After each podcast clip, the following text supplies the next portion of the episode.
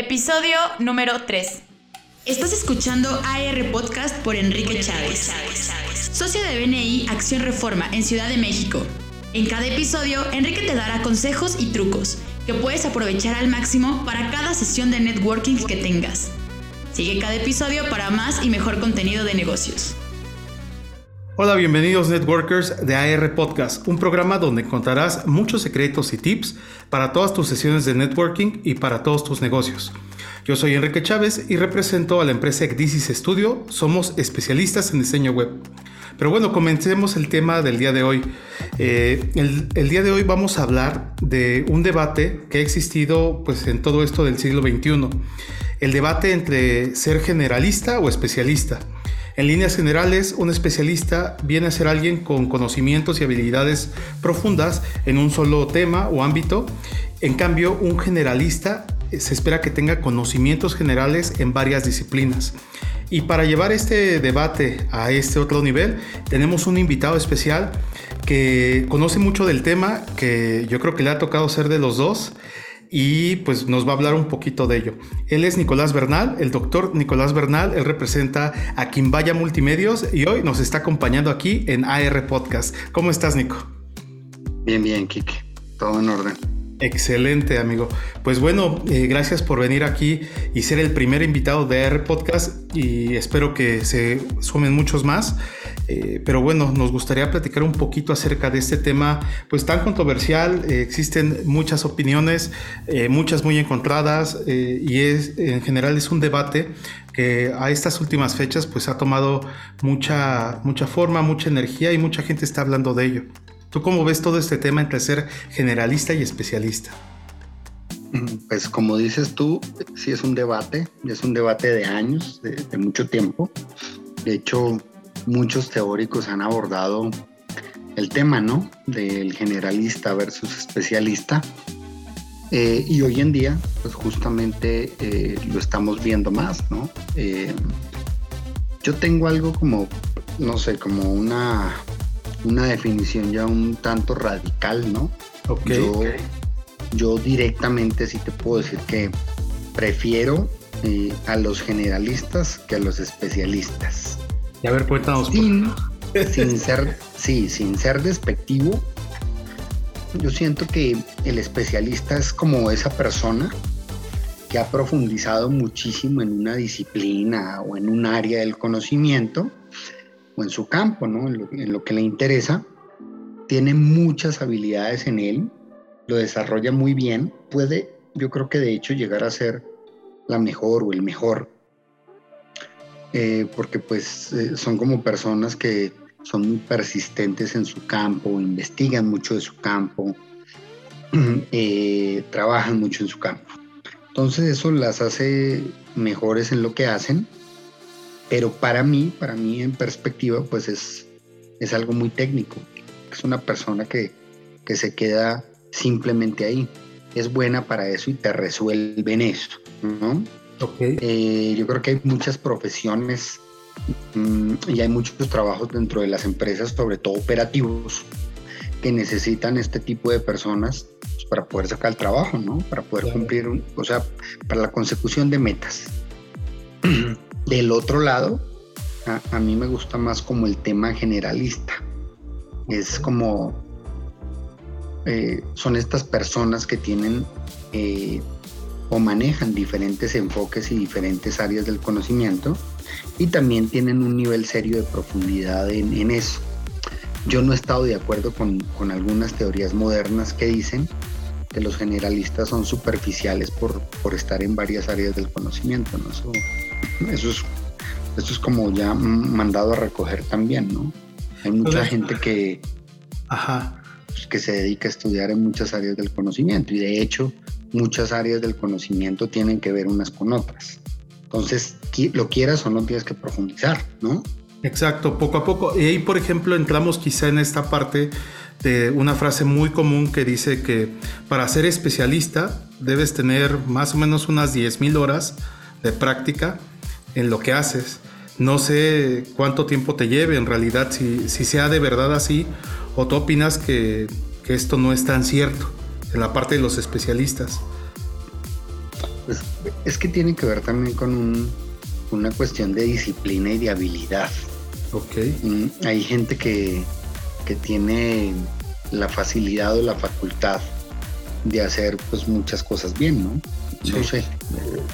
tal vez eh, te diría, por ejemplo, una persona que se dedica única y exclusivamente a programar, ¿no?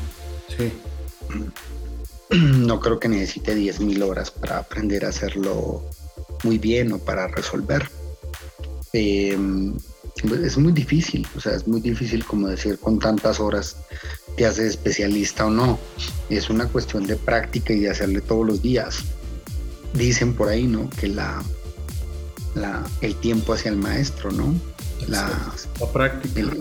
no, y pues, la repetición también, algo que tú estás haciendo todos los días. Si eres el operador de una máquina, eh, con el tiempo pues te conviertes en, en el mejor, ¿no? Seguramente. Pero te digo, a mí me gustan más como el tema de los generalistas, porque como puede como brincar o navegar entre diferentes áreas del conocimiento y lo hace bien. De hecho, eh, por ejemplo, un CEO tiene que ser generalista, sí o sí. Sí, justo era preguntar acerca de los, de los cargos ya de dirección, ¿no? No, pues sí. O sea, cuando uno está en cargos directivos, sí o sí tiene que, que, que manejar varias áreas del conocimiento. Vaya, tú no puedes, tú no puedes manejar una empresa si no sabes de finanzas, si no sabes administrar, si no sabes algo de, de manejo de recurso humano no sé. Eh, es una cuestión que a un especialista le quedaría muy difícil, ¿no? Exacto. Ahora, a lo mejor no tiene toda esa amplitud de conocimiento e incluso de herramientas que le permitan todavía adentrarse más, especializarse más, ¿no? Pues es, que el tema de, los generalistas es que pues suman muchos expertices, ¿no? Y entonces pues es a lo que a lo que le llamamos con el tiempo, pues no, este ya tiene mucho colmillo porque ya sabe identificar muchas cosas, ya se adelanta para resolver problemas. Como, como decimos acá, ya se la sabe, ¿no? Ya va varios pasos adelante y a veces como que intuye pues, de plano lo que va a pasar a partir de la experiencia que tiene. Pero mira, hay, hay algo entre el generalista y el especialista que es, es muy interesante cuando tú metes un equipo de trabajo, la cosa cambia. Sí. Porque, porque al fin y al cabo, los dos necesitan equipo de trabajo, ¿no? Sí. Eh, y a uno los equipos de trabajo siempre le suman. Por eso te digo yo que este tema en la teoría ha estado bastante complicado porque hay unos que dicen que pues el, especialista se rodea de gente pues, que le hace otras chambas que, que no conoce, ¿no? Y el generalista, pues se, rodea de gente también que tiene que operar cosas que no va a hacer, o que no sabe, o que no puede. Entonces... Sería como una especie de mezcla y de codependencia quizá de ambos de los, de los dos. Sí, para que una organización pueda, pueda crecer.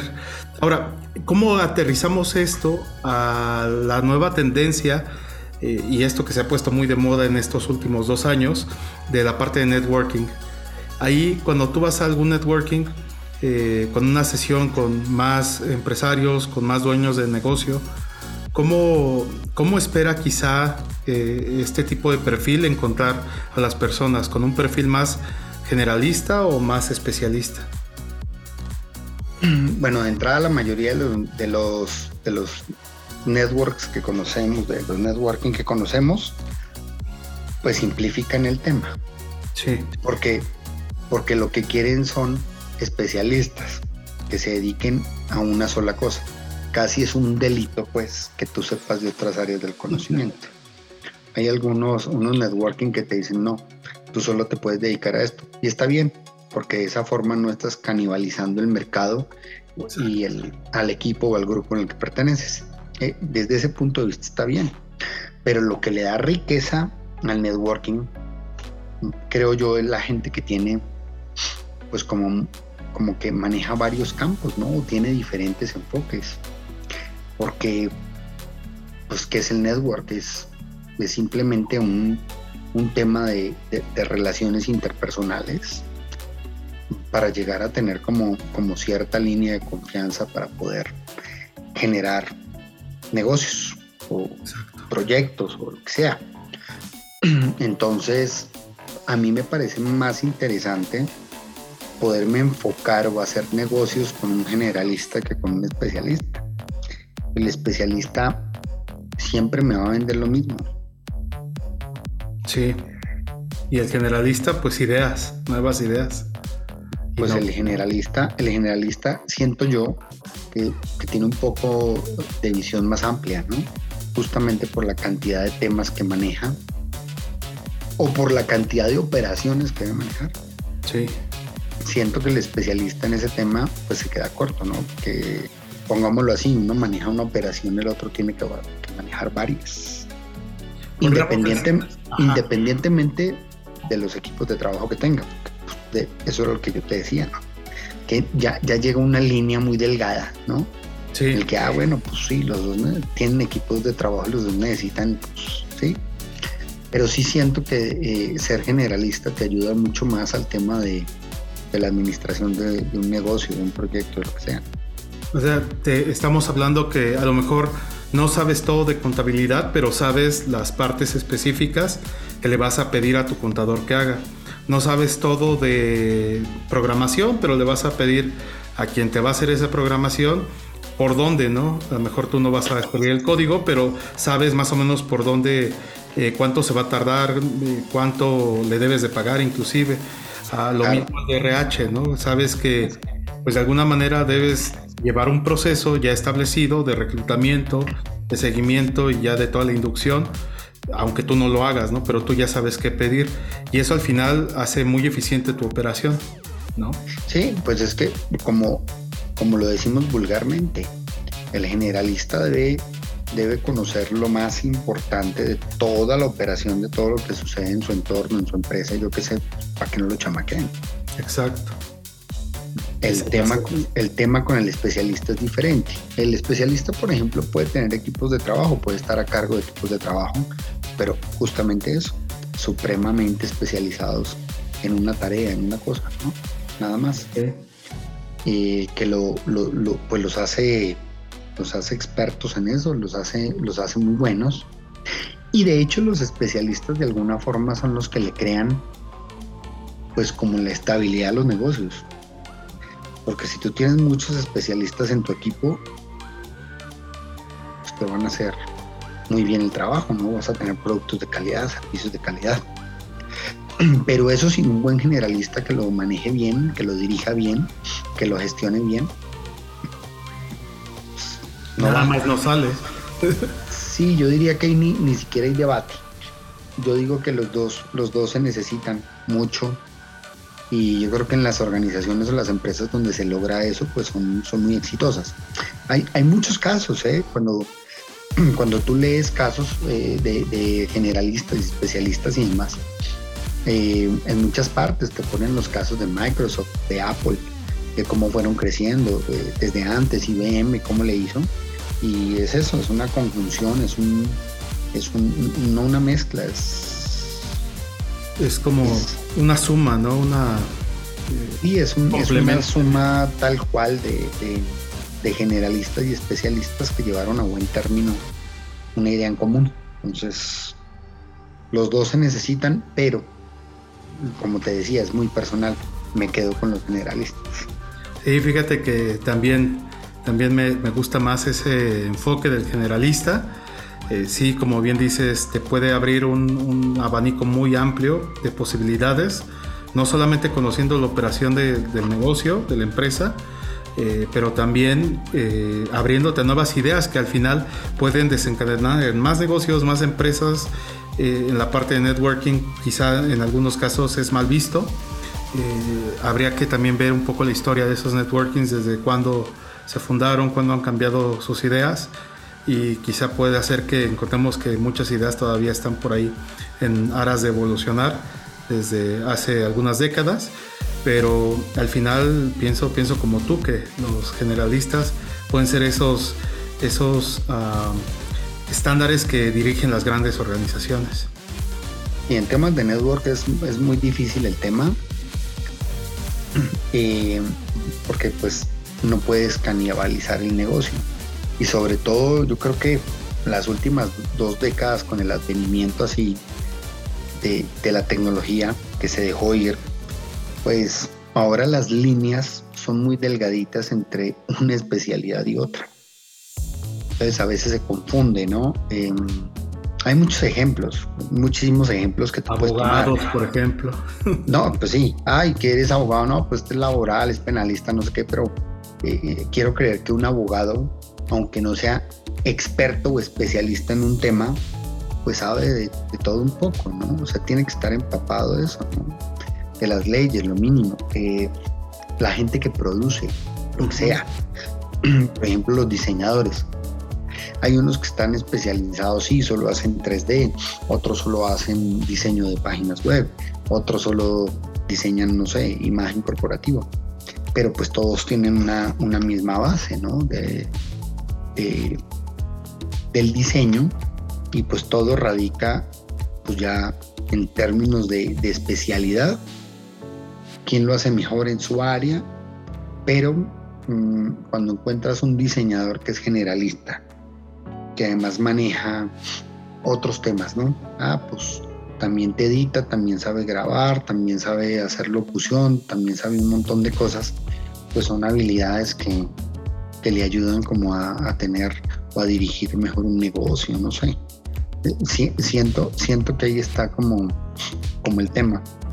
Queramos o no, pues así es la vida, tienes que saber de muchos temas para poderte desenvolver y, y poderlo hacer, ¿no? Y cada vez más en términos de depuración, por ejemplo, en las empresas, es más radical el tema de los perfiles con la gente, ¿no? Ahora, antes, eh, antes, antes, hace muchos años, no te pedían ni siquiera inglés.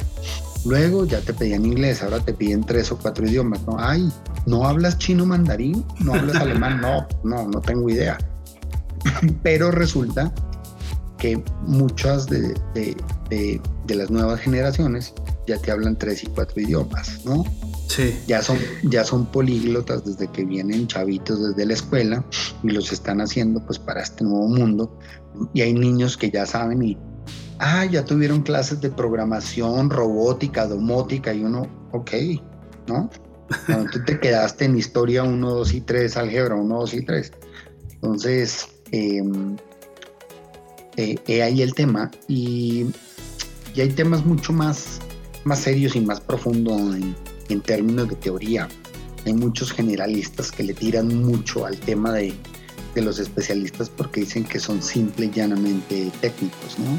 Y eso tampoco es así, ¿no? No necesariamente es así.